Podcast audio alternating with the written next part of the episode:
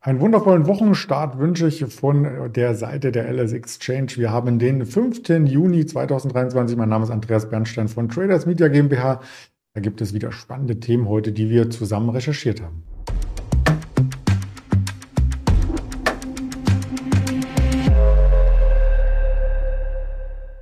Und mit wir nehme ich natürlich gleich unseren Händler Erde mit ins Boot. Den schalten wir auch zu nach dem Risikohinweis, denn das alles ist keine Handelsempfehlung, keine Anlageberatung, nur unsere objektive Darstellung von Fakten. Und damit sage ich guten Morgen nach Düsseldorf. Guten Morgen, Andreas. Ja, der DAX hat einen starken Freitag hingelegt, wieder über der 16.000 geschlossen. Insofern kann man eigentlich im mittelfristigen Bild sagen, ist auch wieder alles im Lot. Die Märkte steigen, nicht nur der DAX, auch die Nebenwerte, die sind noch ein bisschen stärker gestiegen in der letzten Woche. Man könnte sich also in die Sommersonne legen und eigentlich das Kostniveau genießen, oder? Das ist richtig. Das hat alles ja letzte Woche noch etwas anders ausgeschaut. Da hat der DAX ja noch geschwächelt, wobei da auch ja äh, einige einige Risikofaktoren noch im Markt äh, drauf waren, die dann belastet haben. Man hat ja noch nicht gewusst, wie es halt mit diesem mit der Schuldenobergrenze in den USA ist. Das ist jetzt ähm, letzte Woche ja dann auch dann beschlossen worden. Ist jetzt die Republikaner und die Demokraten haben sich jetzt geeinigt. Ähm, und der Senat hat dann auch äh, seine, Zus äh, seine Zustimmung gegeben. Das heißt, muss jetzt vom Präsidenten noch unterschrieben werden. Das ist aber eine Formalie. Also diese, äh, diese Belastungsfaktoren oder dieser große Belastungsfaktor ist jetzt mal äh, außen vor. Das haben wir jetzt schon hinter uns gelassen. Und die ganze Nachrichtenlage auch letzte Woche, das war ja auch positiv. Und äh, man hat ja auch zum Beispiel festgestellt, jetzt die letzten Wochen, alles, was mit KI zusammenhängt, das wird ja dann äh, richtig schön nach oben weggekauft. Und ähm, wenn man sich auch zum Beispiel den Nasdaq oder den, den S&P 500 anschaut, die sind ja dieses äh, im Jahr 2023 schon äh, so mit 15 bis 20 Prozent ja auch Plus. Aber ähm, diese Steigerung wird ja auch nur von Handvoll Unternehmen ja getragen, die dann halt auch äh, in diesen Geschäftsfeldern äh, dann auch äh, sich dann betätigen. Und was man momentan ja noch vermisst, äh, klar, die anderen Nebenwerte, die kommen zwar mit, aber das ist halt nicht so dieser Kursperformance, die man sich dann auch erhoffen würde würde, äh, wenn man sich den Index sich dann anschaut. Wie gesagt, halt, das wird dann nur von Handvoll Unternehmen dann nach oben getrieben und das ist momentan die Story, die dann gespielt wird. Und da müssen wir mal gucken, dass wir da auch da mit anderen Nachrichten und anderen Werten auch diese, diese Story dann noch unterfüttern können.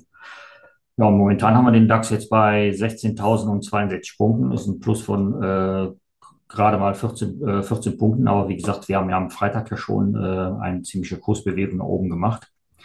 Deswegen ist heute etwas äh, Verstaufen angesagt.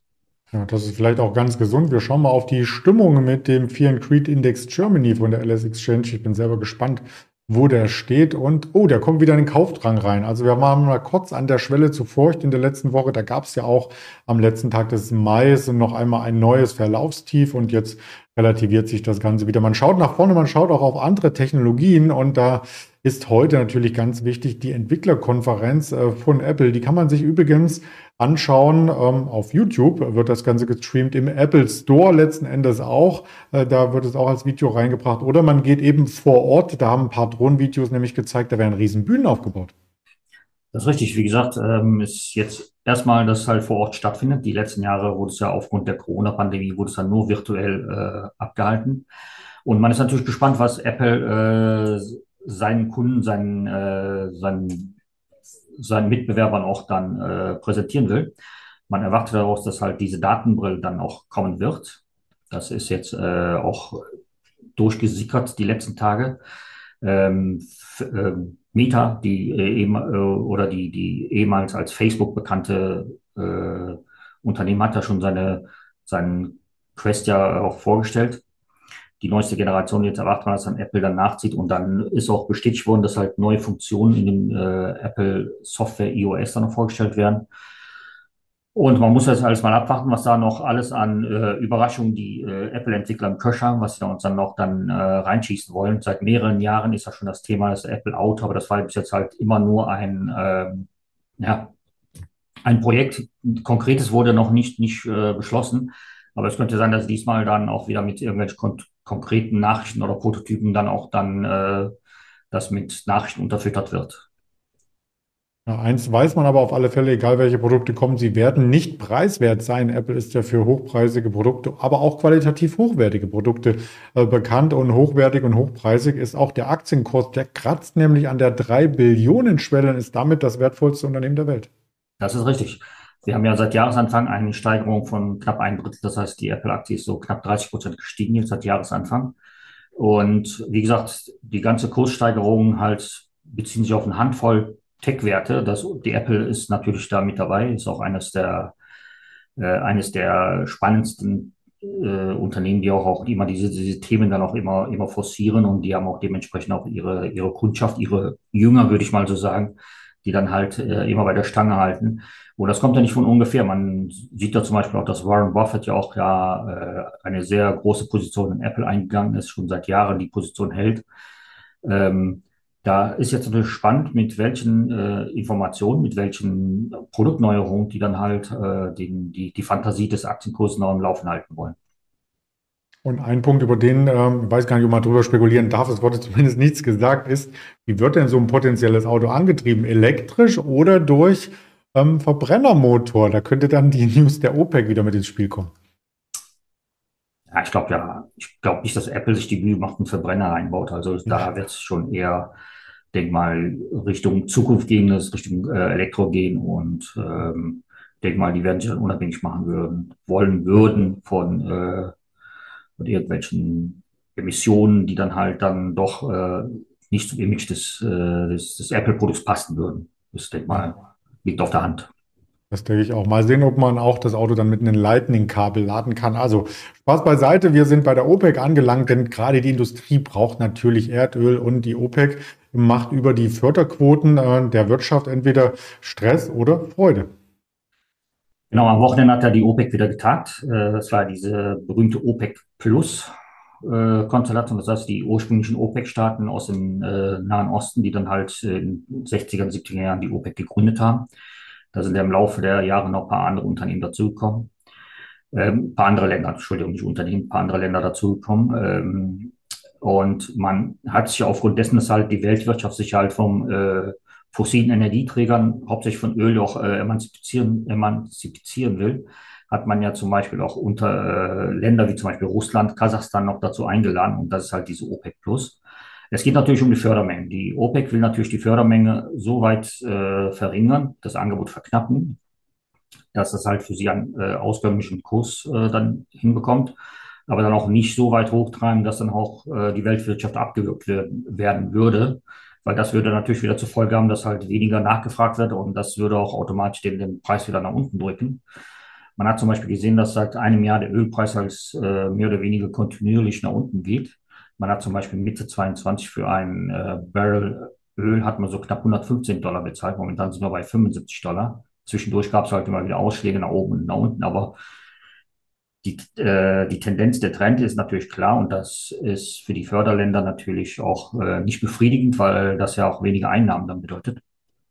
Und jetzt hat man sich dann darauf äh, darauf geeinigt, dass man halt äh, das Produktionsziel für 2024 auf 1,4 Millionen Barrel pro Tag dann kürzen will. Das heißt, man will das Angebot dann verknappen. Man hat ja schon im Oktober 22 eine Angebotsverknappung dann äh, durchgesetzt. Und überraschenderweise kam im Mai oder im April, glaube ich, war das schon, äh, dann nochmal eine kleine Produktionskürzung. Und jetzt müssen wir natürlich mal abwarten, wie das dann halt äh, sich dann entwickelt.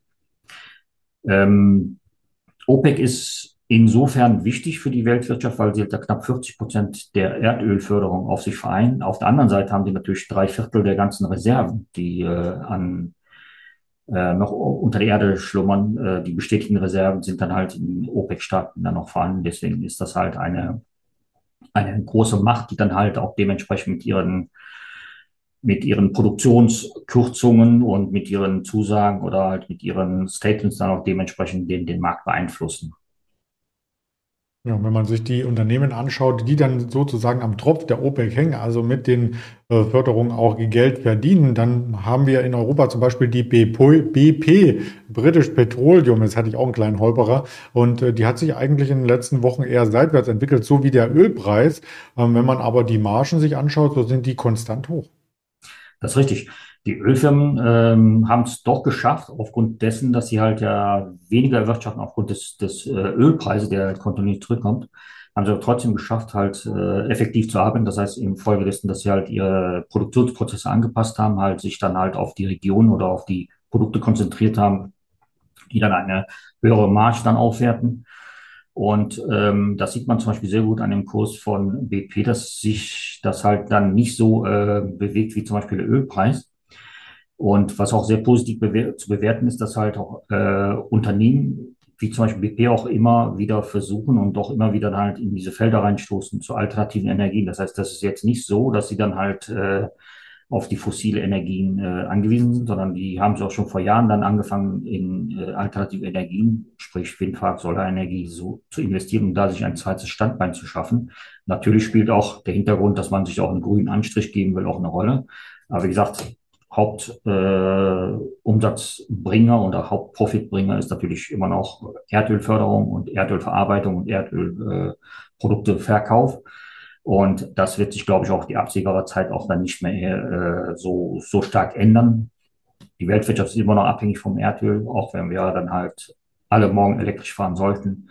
Die Erdölproduktion wird dann nicht gegen Null gefahren werden, weil wir das immer noch in chemischen Produkten und was weiß ich noch alles überall noch brauchen werden. Und was natürlich auch sehr äh, spannend ist bei der BP-Aktie, da hat man zum Beispiel eine Dividendenrendite von knapp 4,2 Prozent momentan. Und äh, vor ein paar Wochen hat äh, auch Goldman Sachs das zum Beispiel auch mitgeteilt, dass die BP-Aktie auch bei denen auf dieser Conviction Buy List immer noch äh, bleiben wird. Also da geht man davon aus, dass da halt äh, da das Geschäft noch weiter gut laufen wird. Die Graphen für die Entwicklung der Geschäftstätigkeit sehen bei den anderen Erdöl produzierenden Unternehmen ähnlich aus. Wenn man die Chevron zum Beispiel drüberlegen, könnte man fast dasselbe Bild sehen. Aber der Aktienkurs nicht, woran liegt das denn? Äh, Chevron ist da etwas ein äh, gespaltenes Bild. Die haben seit äh, Jahresanfang liegen die noch knapp 10 Prozent im Minus, äh, wobei Chevron auch der zweitgrößte Erdölförderer äh, USA ist nach Exxon. Ähm, das hat damit zu tun, dass die äh, die amerikanischen Erdölförderer äh, letztes Jahr sehr gut gelaufen sind. Das heißt, die, wir vergleichen das von einem sehr hohen Niveau aus. Die sind von der Produktivität und von der Profitabilität natürlich äh, stehen die im BP auch nichts nach, äh, ihm nichts nach. Was bei Chevron noch dazu kommt, dass sie dann halt auch äh, noch sehr gut dann verdient haben letztes Jahr. Das äh, kam ein Netto-Profit von 6,6 Milliarden US-Dollar rein. Und ähm, Chevron hat dann auch mitgeteilt, dass sie dann auch eine von, von ihrem Gewinn, was sie dann erwirtschaften, knapp drei Milliarden als Dividende auszahlen werden an die Aktionäre. Das, da kommt man auf die Quartalsdividende von knapp 1,51 Dollar und das sind dann ungefähr eine Dividendenrendite von 3,7, 3,75. Also ist schon auch schon sehr, sehr auskömmlich. Und was auch Chevron dann mitgeteilt hat, dass sie dann auch ihre ähm, von ihrem Profit, dass sie dann fürs letzte Geschäftsjahr erwirtschaftet haben, auch eigene Aktien zurückkaufen werden. Die sehen dann halt keine Möglichkeiten am Markt, dann halt anderweitig zu investieren. Da ist dann halt immer so eine, ähm, so eine zweischneidiges Schwert, würde ich mal sagen, weil wenn man halt Möglichkeiten hat, draußen am Markt äh, irgendwie das eigene Geschäft auszubauen, da würde man es natürlich gerne machen, aber momentan sieht man die wohl die Möglichkeiten nicht.